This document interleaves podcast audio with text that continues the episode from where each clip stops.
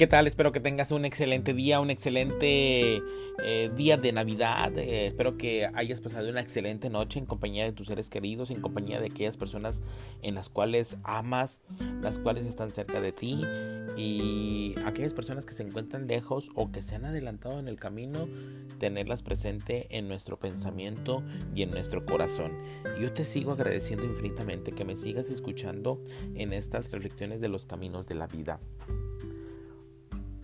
Anoche que encendimos la llama, la última, quienes acostumbran a tener una corona eh, de adviento en sus casas, encender la llama del conocimiento propio es si usted encuentra difícil estar atento, experimente entonces anotando cada uno de los pensamientos y sentimientos que surgen a lo, a lo largo del día.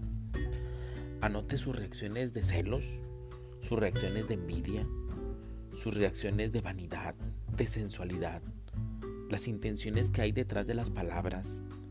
Emplea algún tiempo antes del desayuno en anotarlos. Ello puede requerir acostarse más temprano y dejar a un lado algún asunto social.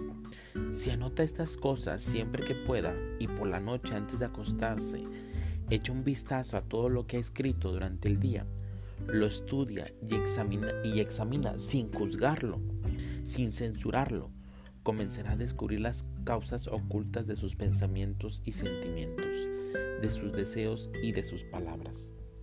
Ahora bien, lo importante en esto es estudiar con inteligencia abierta qué es lo que usted ha escrito. Al estudiarlo tomará conciencia de su propio estado.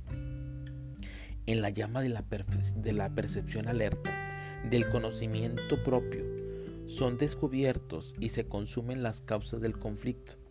Usted debe continuar anotando sus pensamientos y sentimientos, intenciones y reacciones, no una o dos veces, sino durante un número considerable de días, hasta que adquiera la capacidad de percibirlos instantáneamente.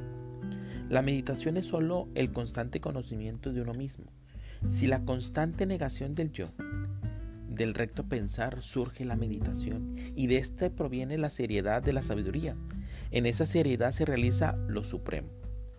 Al anotar lo que uno piensa y siente, los propios deseos y, y las reacciones, se origina un estado interno de percepción alerta, la cooperación del inconsciente con el consciente, y esto a su vez resulta en integración y comprensión.